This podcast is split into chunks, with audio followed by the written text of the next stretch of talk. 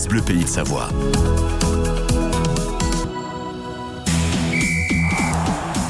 8h moins le quart sur France Bleu Pays de Savoie, la Minute Sport, Anne et donc les basketteuses françaises qui se qualifient pour la demi-finale de l'Euro. Et elles se sont tout simplement baladées hier soir contre le Monténégro.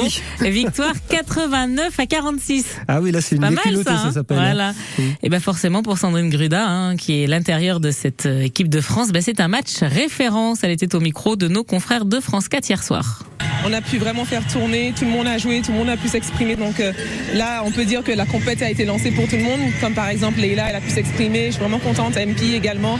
Donc euh, oui, effectivement là, c'est un match, euh, un match référent. C'était important pour nous d'être sérieuses, de pouvoir vraiment prendre les choses euh, dès le départ. Et voilà, on s'est imposé. On a pu développer notre jeu, jouer juste aussi, parce que ça c'était important. Et le but là, c'est justement de pouvoir réitérer.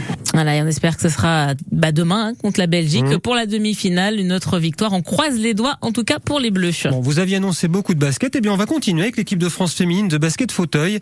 Elle, elle se prépare pour les championnats d'Europe. Et pour sa préparation, bien, elle a choisi euh, la Savoie, où Bonne elle idée. est en stage là actuellement. Et ce soir, si ça vous intéresse, un match amical à Challes-les-Eaux contre la Suisse.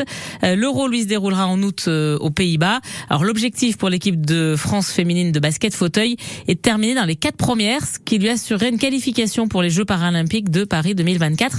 Euh, mais bon, la tâche s'annonce difficile selon le sélectionneur Frédéric Guyot. Ça fait des années qu'on essaye de rivaliser avec les meilleures équipes. On a un petit fossé qui nous sépare depuis quelques années avec ces équipes-là. Voici notre discipline, c'est vrai que ben, on est un petit peu à la traîne vis-à-vis d'autres nations, comme euh, la Hollande et l'Angleterre et l'Allemagne qui sont devant depuis des années et qui trustent les meilleures places mondiales, pas qu'européennes. Donc c'est vrai que ces nations-là sont quand même, compliquées à aller chercher. C'est de la politique, donc du coup chez les masculins, en fait, on arrive à se maintenir et à se qualifier, à se frotter aux meilleures équipes. Mais chez les filles, c'est un petit peu plus compliqué.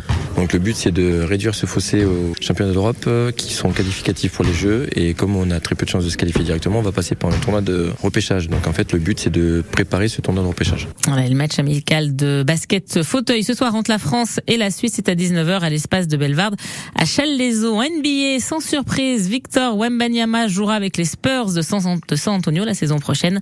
Les Spurs, c'était l'équipe de C'était l'équipe de Tipeee. ouais, Tony Parker. Absolument. Et c'est la première fois qu'un Français choisi en premier lors de la draft. hein. La draft, c'est ce grand marché du recrutement euh, qui s'est déroulé cette nuit euh, aux États-Unis. Puis un petit mot de cyclisme euh, pour vous dire que le nouveau champion de France de contre-la-montre s'appelle Rémi Cavagna de la Quick Step. Les championnats de France de cyclisme qui se déroulent actuellement, hein, ce sera jusqu'à dimanche dans les Hauts-de-France. Et justement, le vélo. Ah, La est. transition est toute faite Bravo. puisque nous gagnons un album. Enfin, nous avons gagné. J'ai envie de le gagner. Non, non, vous l'aurez pas. Nous Non, avons non. gagné un album Panini. Ouais, l'album Panini Tour de France 2023 et 36 pochettes d'autocollants.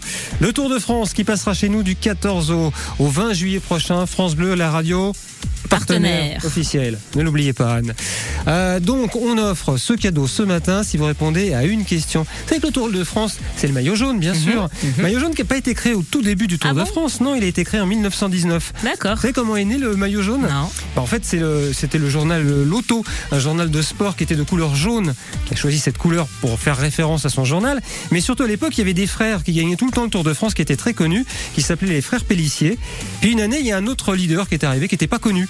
Et on s'est dit, bah, pour qu'on le connaisse un peu plus, pour qu'on le repère, Ah, pour le on va lui repère. mettre un, couleur, un maillot de couleur. C'est malin. Voilà l'idée.